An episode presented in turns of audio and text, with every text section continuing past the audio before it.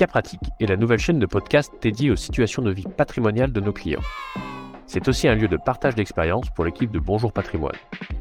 Nous avons décidé de la lancer pour permettre à nos auditeurs de mieux appréhender les coulisses du métier de conseiller en gestion de patrimoine. Nous souhaitons qu'ils puissent identifier des problématiques qui leur parleront peut-être directement comme étant les leurs.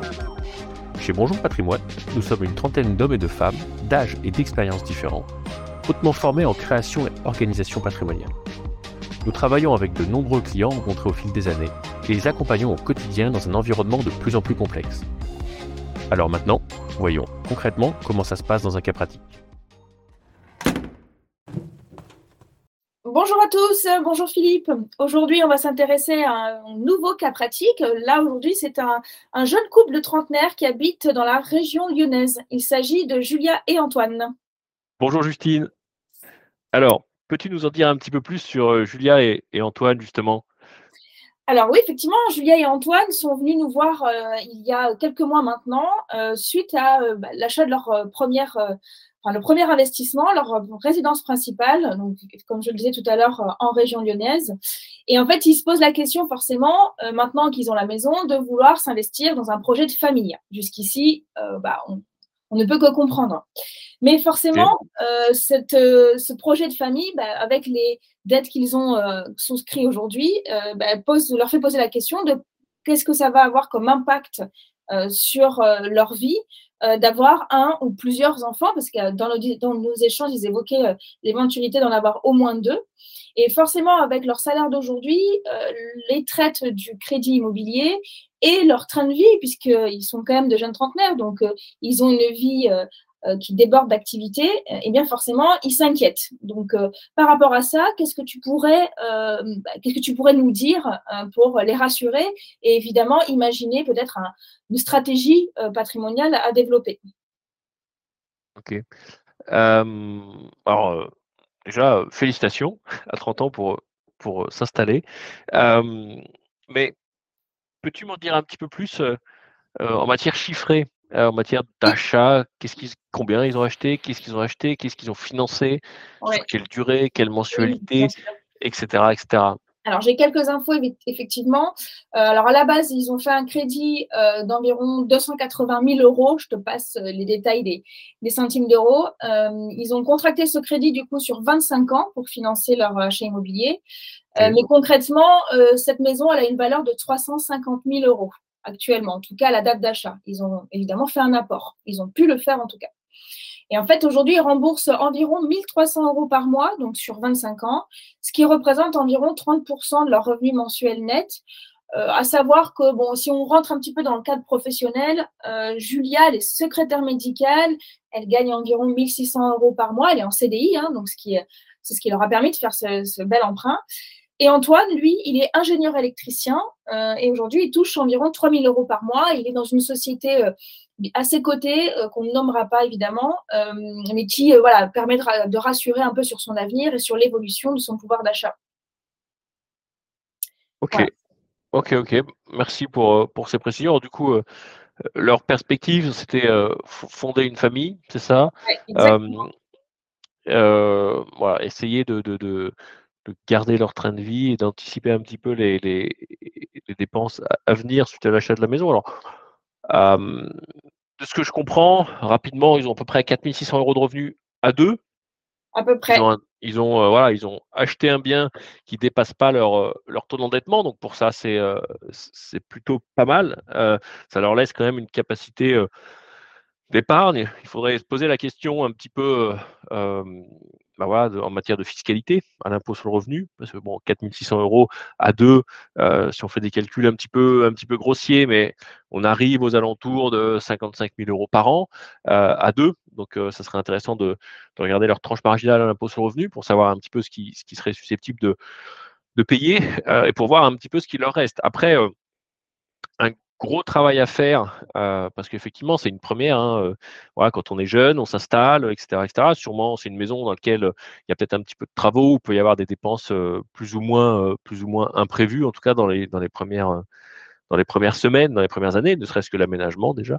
Je te coupe justement, Julia, elle, est, elle adore la décoration d'intérieur et c'est quelqu'un qui, a priori, de ce que j'ai pu comprendre, semble vouloir investir beaucoup en fait dans, dans, son intérieur. Donc effectivement, il y a ces, ces frais-là qui, sur lesquels ils auront du mal à, à se réserver en fait. Ok. investir beaucoup, c'est quoi? Parce que chacun a sa propre notion de beaucoup. C'est vrai. alors sur leur, leur intérieur, en fait, elle, elle, investit notamment dans des pièces d'art parce qu'elle adore la peinture et donc elle a déjà eu quelques coups de foudre sur des peintures qui aujourd'hui apparemment elle en a deux qui valent l'une plus de 10 000 euros et l'autre un petit peu moins. Euh, et apparemment, c'est quelque chose qu'elle aimerait continuer à faire. Donc, normalement, on le sait, l'art peut être d'ailleurs un investissement intéressant. Mais au-delà de ça, euh, savoir si c'est pertinent, euh, qu'est-ce qu'on peut en faire et, surtout, est-ce qu'elle va pouvoir continuer à faire ce genre d'achat? C'est sûr que si tous les mois, elle veut acheter 10 000 euros, ce n'est pas forcément évident compte tenu du D'ailleurs, ça me fait rebondir sur un, sur un sujet. Là, on a parlé de revenus, on a parlé d'endettement suite à l'acquisition de leur résidence principale. Est-ce qu'ils ont de l'épargne un petit peu de côté, ces, gens-là? Euh, de ce que j'ai pu voir, ils ont investi quasiment tout dans. Enfin, de ce qu'ils ont pu Ouais, ils ont quasiment tout mis dedans. Ils doivent avoir euh, moins de 5 000 euros euh, d'épargne aujourd'hui. Ah Après, ils se sont déjà remis, euh, ils se sont déjà remis en marche pour tous les mois réépargner. Mais par contre, typiquement, c'est le genre de couple qui, voilà, ont tout mis, tout misé sur la résidence principale, mais ils n'ont pas envisagé d'avoir une assurance vie, par exemple, alors que c'est quand même un produit que les Français aiment beaucoup. Donc, voilà, un petit peu leur état d'esprit aujourd'hui. Ouais. Alors, on, est en phase. moi, ce que j'avais envie de, mettre en avant, plutôt dans un premier temps, c'est bah, de se reconstituer effectivement un volet d'épargne, un volet de cash, parce que d'autant plus que si tu me dis qu'ils ont tout mis, pour le coup, directement dans leur, de leur acquisition de la résidence principale, qu'il ne reste que 5 000 euros de côté, c'est bien. parce que du coup, ils ont limité un petit peu l'endettement. Ils ont pu acheter un bien qui correspond à leur image ou à leur projet de vie. Pour le coup, ça, c'est très bien. Par contre, il faut effectivement reconstituer ce, volet de liquidité, ce qu'on appelle le, besoin de liquidité à vue, pour être à l'aise. Ça, c'est vraiment l'étape zéro, entre de l'organisation patrimoniale. Aujourd'hui, la question qu'on pourrait légitimement leur poser, c'est est-ce que ces 5 000 euros-là sont suffisants ou pas? Voilà. Euh, si oui, bah, dans ce cas-là, super, euh, super. Euh, on pourra en tout cas réfléchir à faire autre chose avec eux directement. Si à la question est-ce que ces 5 000 euros là sont pas suffisants, bah, ça va être notre premier job, ça va être de leur conseiller de reconstituer effectivement ce, matelas de liquidité. Voilà. Et d'utiliser leur capacité d'épargne actuellement pour reconstituer ce matelas de liquidité. Donc, première question, dans le bon sens, en fait, de la de l'organisation patrimoniale, de la pyramide patrimoniale, comme, j'aime appeler ça, c'est OK, est-ce que votre besoin de liquidité à vue, il est, votre besoin de liquidité à vue, pardon, il est suffisant ou pas? OK. Et sinon, vous, l'estimeriez à combien? D'accord. Et après, toi, donc ton conseil, euh, ce serait quoi du coup s'ils constatent qu'effectivement, aujourd'hui, les fameux 5 000 euros, ça ne leur suffit pas euh, Bon, on n'est jamais euh, rassasié, j'ai envie de dire, mais toi, tu leur conseillerais quoi sur ce matelas? Alors, on n'a pas de. C'est un des spectres où on n'a pas trop d'avis à donner, entre guillemets, en tant que bon professionnel du patrimoine. Parce qu'en fait, chacun a sa propre euh, compréhension, sa propre, euh, ouais, sa propre envie, entre guillemets, d'être à l'aise avec l'argent qu'il a besoin au quotidien. Euh, et c'est souvent en fait une, un volet qu'on ne traite pas. On pose la question aux clients. Il y a des clients qui vont avoir besoin de 10 000 euros entre guillemets sur des mmh livrets A, des LD, et des clients qui vont avoir besoin de 100 000 euros pour être tranquille. c'est en fonction des facultés, c'est en fonction des revenus, c'est en fonction d'un sentiment sur lequel on n'a pas d'action. Donc nous, systématiquement, ce qu'on fait, on pose la question à nos clients, OK, vous avez besoin de combien à vue pour être à l'aise? Et là, c'est une question qu'on laisse ouverte. Statistiquement, par contre, je vais pouvoir te donner une réponse. Euh, statistiquement, c'est entre 3 à 6 mois de salaire. Donc, si on fait des petits calculs euh, mathématiques, là, tout de suite, bah, OK, on sait qu'il gagne à peu près 4600 euros, bah, on dira 5000 pour simplifier la vie entre nous, euh, bah, ça fait entre 15 et 30 000 euros de liquidité à vue pour être à l'aise. si ils en ont 5, c'est un peu court. Voilà. Ouais. Ok. Donc, ça, ce serait un premier axe je dirais, d'optimisation. Euh, reconstituer, reconstituer le besoin de liquidité à vue pour être à l'aise. Après, l'autre question sous-jacente qui va se poser dans leur situation, c'est tout simplement, en fait, euh, les moyens. Parce que euh, ils ont plein, ils sont en création de patrimoine, ils ont des objectifs qui vont arriver au fur et à mesure. Ok, ça va pouvoir les adresser tranquillement. Sauf que les moyens, c'est quoi Aujourd'hui, c'est quoi leurs moyens? Est-ce qu'ils ont mis de l'apport qu'ils avaient économisé dans la résidence principale Donc, sur, sur quoi on travaille? On travaille en gestion de patrimoine sur des stocks. Aujourd'hui, le stock, ils l'ont injecté dans l'acquisition de la résidence principale ou, dans des flux. les flux, c'est quoi pour eux? C'est les revenus.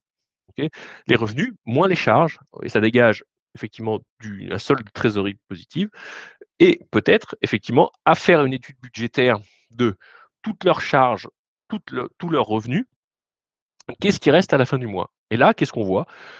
On voit ce qu'on appelle une capacité d'épargne. C'est la, c'est entre guillemets les, les moyens qu'on va utiliser et c'est l'argent qu'on est susceptible de mettre de côté tous les mois parce qu'on ne dépensera pas. Alors même si tu m'as dit que ils préféraient effectivement, enfin ils préféraient, ils avaient envie de maintenir leur train de vie, etc., etc. On peut pas maintenir forcément toujours le même train de vie quand on est locataire ou quand on est propriétaire, parce qu'on n'a pas les mêmes contraintes, on n'a pas les mêmes taxes. Il y a des taxes, tu vas rajouter des taxes foncières. Bon, la taxe d'habitation maintenant, elle a plutôt tendance à disparaître, mais tu as des charges différentes euh, qui, qui, vont arriver, bah, voilà, en fonction de la situation, des charges de copropriété, s'ils sont, sont, même s'ils sont une maison, ça peut être, ça peut être des, des, des vases clos, donc il peut y avoir aussi ce type de taxes-là, etc., etc. Donc il peut y avoir pas mal de trucs. Maintenir le même train de vie et maintenir et, et avoir ses objectifs, pas forcément toujours évident. C'est pour ça qu'il faut vraiment travailler les priorités euh, et identifier les objectifs. Voilà. Moi, ce que je, je leur dirais, c'est travailler aujourd'hui la capacité d'épargne comme moyen. À combien vous l'estimez? Est-ce qu'on va parler de 500 euros par mois? Est-ce qu'on va parler de 1000 euros par mois? Euh, Et en fonction de ce chiffre-là, qui est libre encore une fois à chacun, c'est un petit peu, si tu veux, comme le besoin de liquidité à vue pour être à l'aise, la capacité d'épargne. Il y a des clients qui vont nous dire c'est 200 parce qu'ils auront fait leur sol budgétaire. Après, c'est quelque chose qu'on peut co-travailler avec nos clients, de, de faire vraiment une étude budgétaire poussée toutes les entrées, toutes les sorties, voir ce qui reste, voir le cas échéant des leviers d'économie, parce que des leviers d'économie, ça pourrait être quoi dans leur situation? Ça pourrait être, euh, euh, bah, qu'est-ce qu'ils ont acheté récemment? Ils ont acheté effectivement leur résidence principale, ils ont fait un crédit. Quel est le premier levier d'économie qu'on peut faire sur un crédit? C'est travailler l'assurance emprunteur. Est-ce qu'ils ont, est-ce qu'ils ont souscrit, entre guillemets, à l'assurance emprunteur qui leur a été forcée par la banque? Ou pas? Voilà, ça c'est un levier. Est-ce qu'ils est qu'ils payent deux fois plus cher pour la même chose ou pas, entre guillemets, je, traduis un peu le propos, est-ce qu'on ne pourrait pas faire un levier d'économie dessus en, retravaillant le sujet, en faisant souscrire une assurance en délégation en remplacement, peut-être qu'il ferait, euh, euh, je ne sais pas moi, 50, 100 euros d'économie par mois qu'on pourrait réaffecter, mmh. et ouais, on pourrait réaffecter un autre, un autre projet. Ok. Et du coup, donc là, si on se donne euh, une perspective, donc en gros, à partir de maintenant, c'est déjà se recréer cette épargne de précaution. Donc, on s'est dit tout à l'heure, entre 3 et 6 mois, c'est assez conséquent. 3 et 6 mois de salaire. Donc, c'est des statistiques.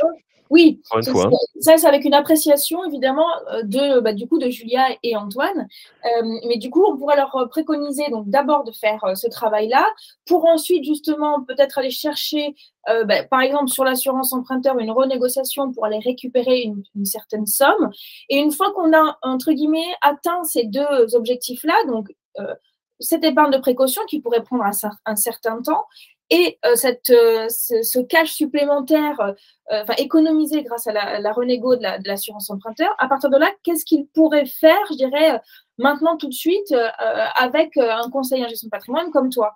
Aujourd'hui, ce serait quoi le, premier levier? Alors, sachant qu'il y a plein d'informations qui nous manquent là quand on se parle, mais s'ils arrivent à relever, par exemple, 100 euros tous les mois grâce à, à, à faire une réduction de 100 euros tous les mois sur l'assurance emprunteur, sur quoi on les mettrait?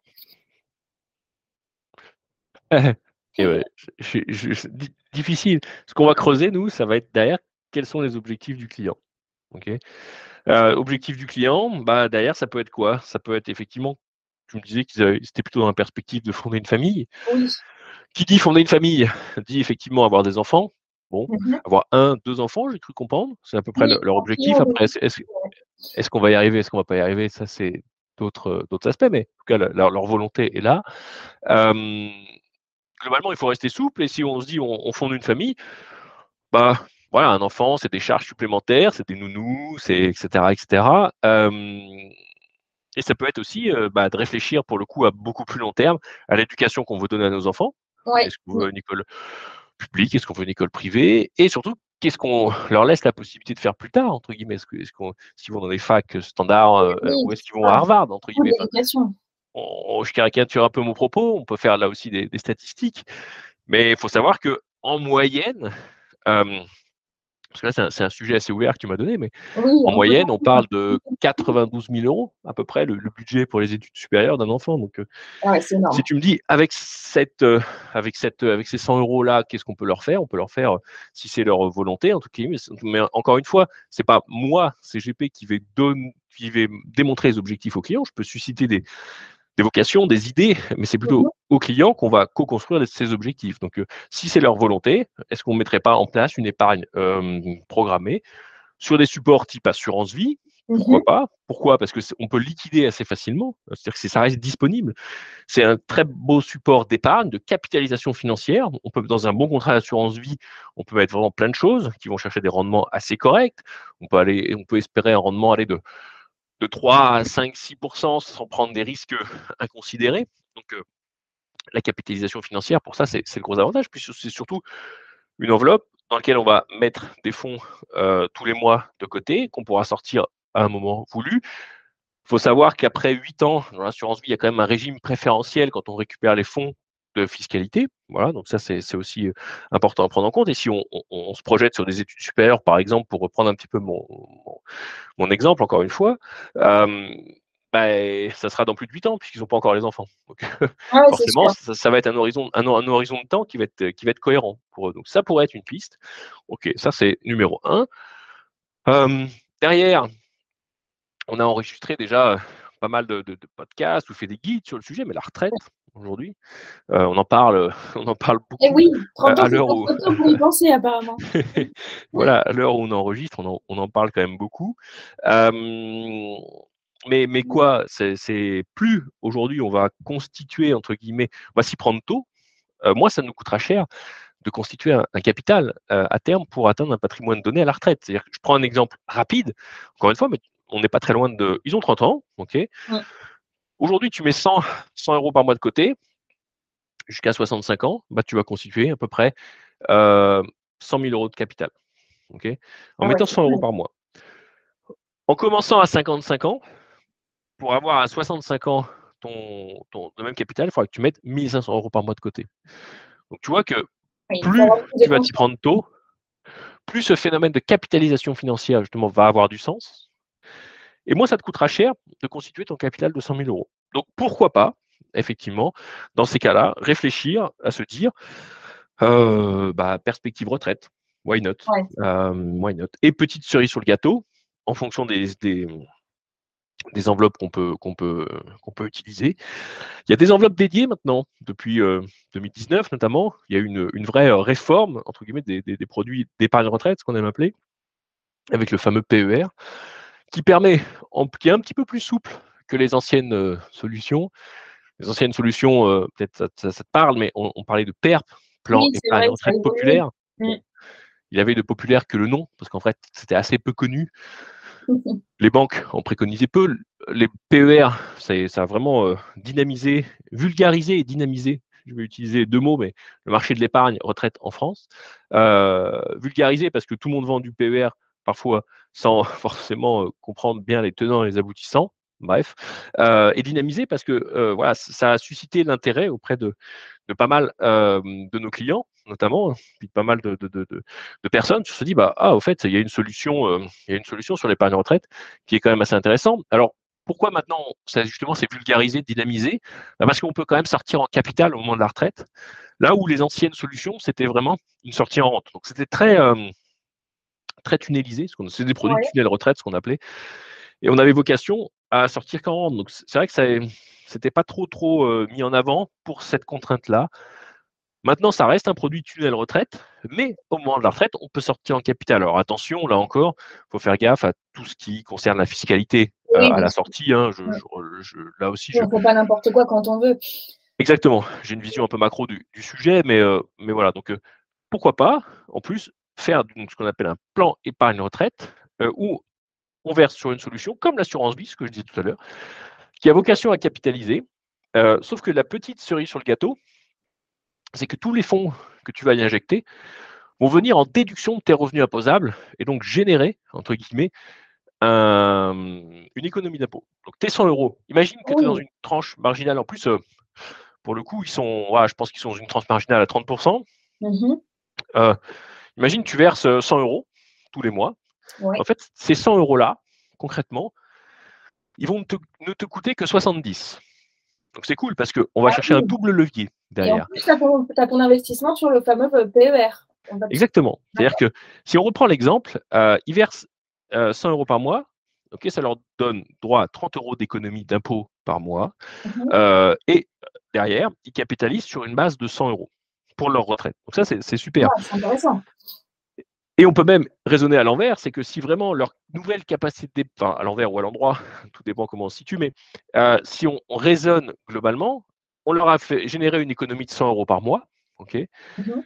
mais en fait, concrètement, euh, si leur pouvoir d'achat, leur véritable capacité d'épargne, déduction faite pour le coup euh, des 30%, c'est bien, c'est bien, euh, déduction faite, pardon, des 30%, je vais y arriver. on, on ne s'embrouille pas, on ne s'embrouille pas. C'est une phase clé en plus. Donc, euh, donc voilà, mais ils versent 100 euros par mois, ok eh ben, Ça leur permet d'injecter plus. Parce que si leur vrai pouvoir d'achat, c'est 100 euros, Oui. concrètement, combien, à ton avis, je te, je te pose la question, comme ça, entre nous, ça me permet de faire le calcul. Euh, combien ils versent réellement Est-ce que tu, tu le sais, ça? Com- Combien on va leur générer encore de, de, de, de, dynamique euh, financière nouvelle Sur un PER Ouais, si, tu, si je te dis, OK, tu as 100 euros, Ouais, j'ai 100 euros à mettre. Et, t'as euh, 100 euros à mettre que tu peux cramer tous les mois. ouais. OK Il y a, tu le places intelligemment ou tu le places, entre guillemets, euh, un peu moins intelligemment? Tu le places sur une solution type euh, livret, monsieur et madame tout le monde, ou même euh, contrat d'assurance vie, bah, 100 euros versés égale 100 euros qui capitalisent. C'est très bien. Oui. Mais si tu le verses sur un PER qui te donne droit, entre guillemets, à Ah. tout- 30% d'économie d'impôt, ok, Mhm. 100, ok, que tu divises par 70%. Ok. ok. Tu vas obtenir 142,86. C'est 142,86 Ah, que Ah tu oui. verses. Si tu fais 142,86 et que tu retranches 30%, tu retombes sur, sur tes 100 euros. Donc, effectivement, on peut en verser plus que. Donc en fait, avec, ils ont un budget de 100, mais ah, euros, mais concrètement, on va, ils peuvent verser 142 euros. c'est leur coûtera 100. ça leur coûtera que 100. Mais ces 142 euros-là, à horizon de la retraite, bah, c'est quand même 42 euros de plus. Donc, on a, on a généré pour eux une capacité d'épargne supplémentaire de 30% gratuitement. Et puis là, je, je vois venir euh, aussi la notion des fameux intérêts, intérêts composés. Donc, on évoquera, dans un autre euh, dans un autre podcast parce que on va arriver un peu à la- au terme de celui-ci. Mais euh, en faisant ça, là, on, on- on capitalise encore plus grâce aux- à ces fameux intérêts composés. Einstein disait les intérêts composés, c'est la huitième merveille du monde. voilà, très envie de- d'en savoir plus sur cette notion. On en reparlera sur le prochain podcast du coup. Eh ben, avec, euh, avec grand plaisir. Mais euh, voilà, donc pour te, pour te répondre concrètement, qu'est-ce qu'on peut leur dire?